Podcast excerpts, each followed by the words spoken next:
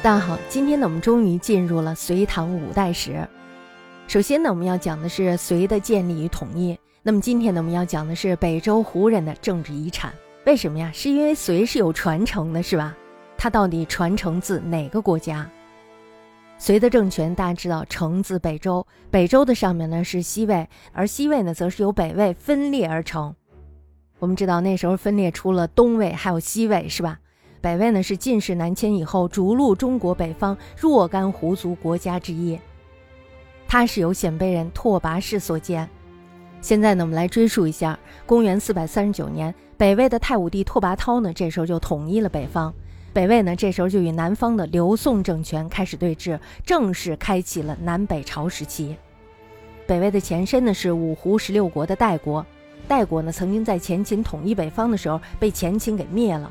后来呢，前秦的苻坚在淝水之战的时候败给了东晋，这时候呢就发生了一件非常重要的事情，大家知道是什么事儿是吧？苻坚呢原来统一的北方政权再度分裂，那么就在这个时代背景之下，代国的王室拓跋圭也趁机崛起复国。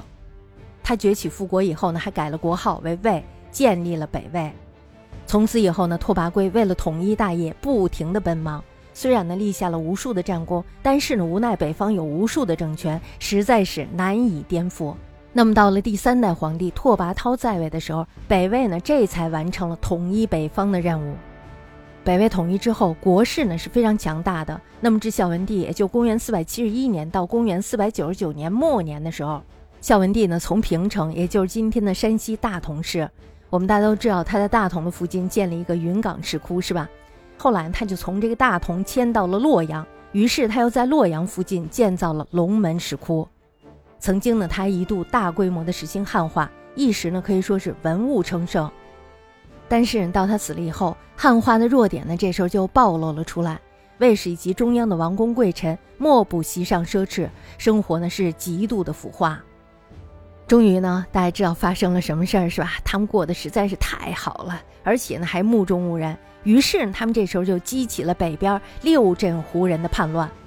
那么在叛乱被平定之后，继而呢这时候就以军阀交兵。那么到了永熙三年，也就公元五百三十四年的时候，北魏呢这时候就被分裂了，分为东西两国，史称东魏、西魏。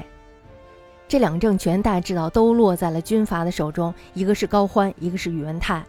两个人呢，实际上也是东西魏的创始人。魏呢，自从分成了东西两国之后，大致呢就沿着今天的山西、陕西两省边界，自北往南的一段黄河为界。东魏呢，占有了这段黄河以东及淮水以北的土地；西魏呢，大家知道，它占有了黄河以西秦岭以北的土地。这个大家要想一想，这到底是哪一块土地？我们想想是哪一块，是吧？这就是我们所说的关陇地区。东魏呢，自孝静帝迁都于邺，这就是今天的河北临漳县西。军阀高欢呢，这时候就把自己封为了相国，并且呢，以长子高澄掌政。那么他的儿子呢，这时候开始总理朝政。虽然他没有当皇帝，但是呢，却有皇帝的待遇。高欢自己呢，镇守晋阳，也就是今天的山西太原市。此后呢，屡次和西魏交兵，洛阳附近的黄河南北地区，这便是当时的主要战场。双方呢各自拥有一部分善战的北边的鲜卑，因此呢，这时候他们是难分高下。我们大家知道，他们原来都是一起的，是吧？是一体的。结果呢，被展开了。被展开以后呢，我拥有一部分鲜卑人，你拥有一部分鲜卑人。我们知道，鲜卑人他本来就是善战的，所以他们俩谁也打不过谁。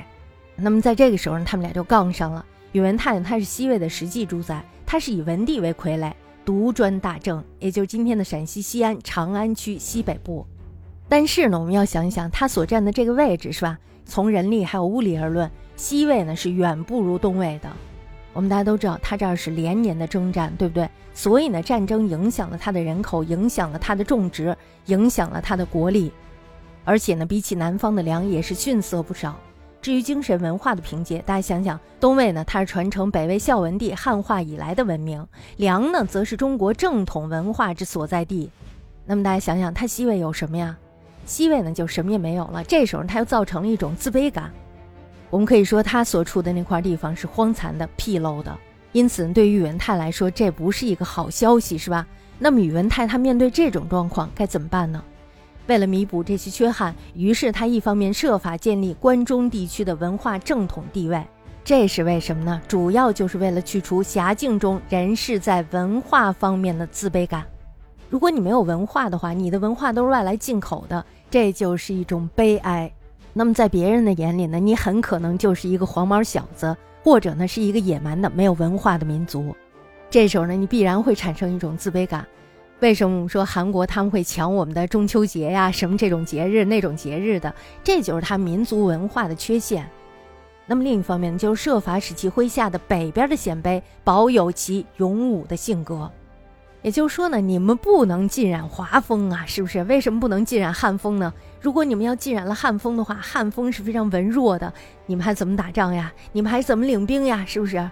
并且呢，还要使胡化的汉族军人始终保持胡化。胡化非常的重要，是吧？他们需要这种勇武。他为了做到这两点，采取了四个办法。第一个呢，就是附会古代的历史。他把关中地区呢称之为汉族文化的发源地。我们大家知道，他并没有说错，是吧？他在的这个地方的确是汉族文化的发源地。因为什么呀？这就是因为中国古代文物昌盛的周朝便是兴起于关中。那么第二点呢，则是利用关中士族苏绰等。大家知道苏绰呢，他是一个文化人，所以他让苏绰根据周礼建立官制，这表示什么呀？这就是表示我们是继周而行，我们才是正统，你们都是庶出，是吧？那么第三点呢，就是仍旧保持鲜卑旧有的部落兵制，这就是我们说的上面的第二点，是吧？他做出了这个决定，但是大家要知道，他表面上呢是原是以周礼的这种制度呢，就是所谓的府兵制。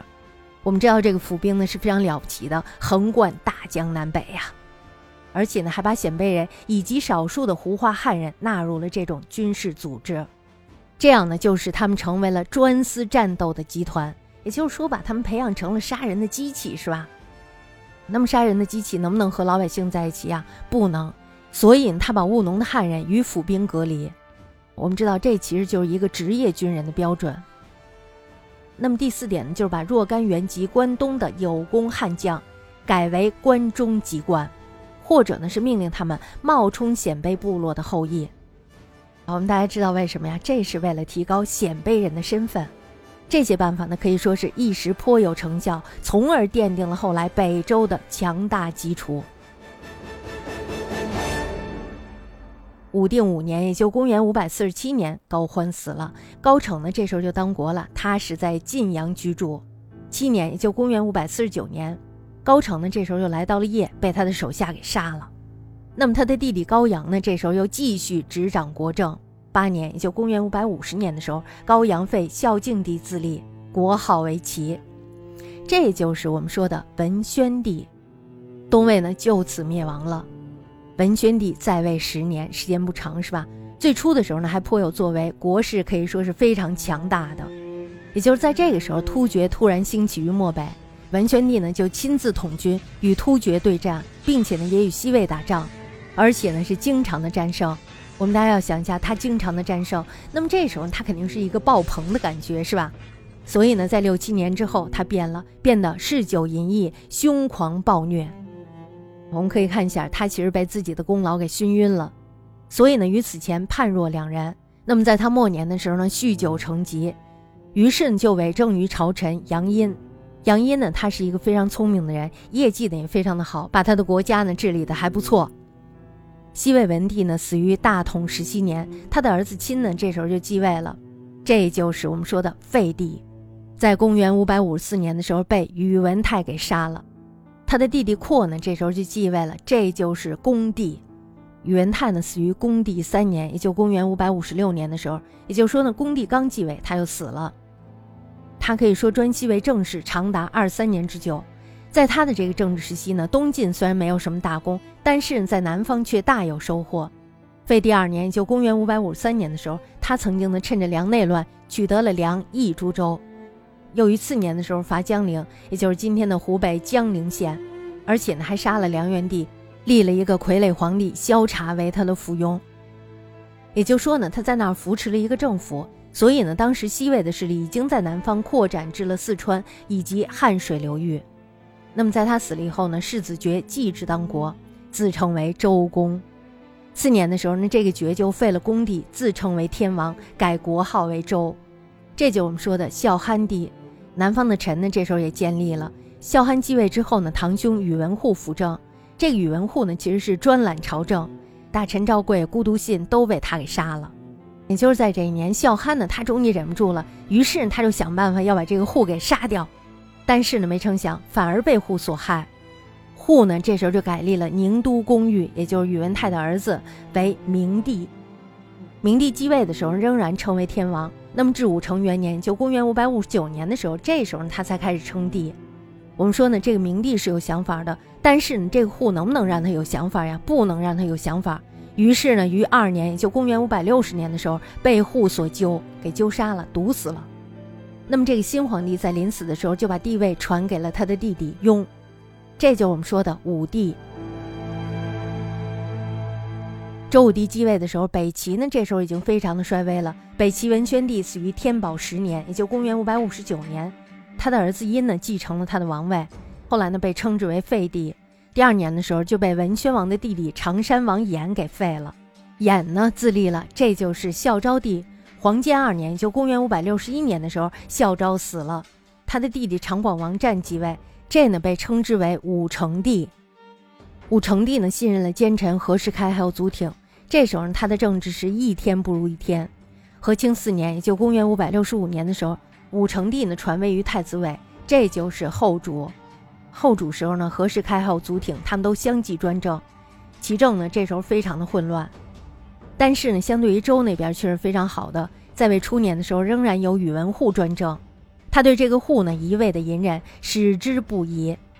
就在这些事情发生的同时，突厥呢这时候雄居塞北。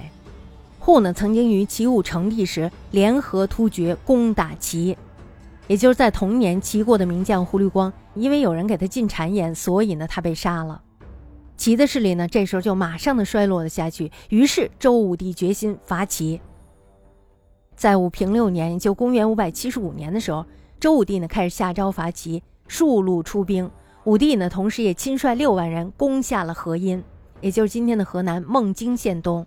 齐人他也不是白给的，于是呢就出来迎战。但是呢不巧的是，武帝正好给病了，周朝的军队呢于是就退了。那么到第二年的时候，武帝这时候又养好了病，于是又亲自发齐。他首先呢是攻占了平阳，也就今天的山西临汾市。其后主呢也不是白给的，于是亲率十万余人来攻。结果没成想，十万人呀被周给打败了。周氏呢于是就继续挺进。其后主呢回去以后，于是就传位于太子恒，自己呢从邺的东部逃走了。继而呢，太子恒一看你这个锅甩的有点大是吧？我扛不住了，我也逃吧。他也逃走了。周的军队呢顺利攻下了邺，后主及太子逃至青州，也就是今天的山东境内。结果呢，你逃了那么远有什么用呀？还是被周军给擒获了。于是呢，齐亡了，北方再度统一。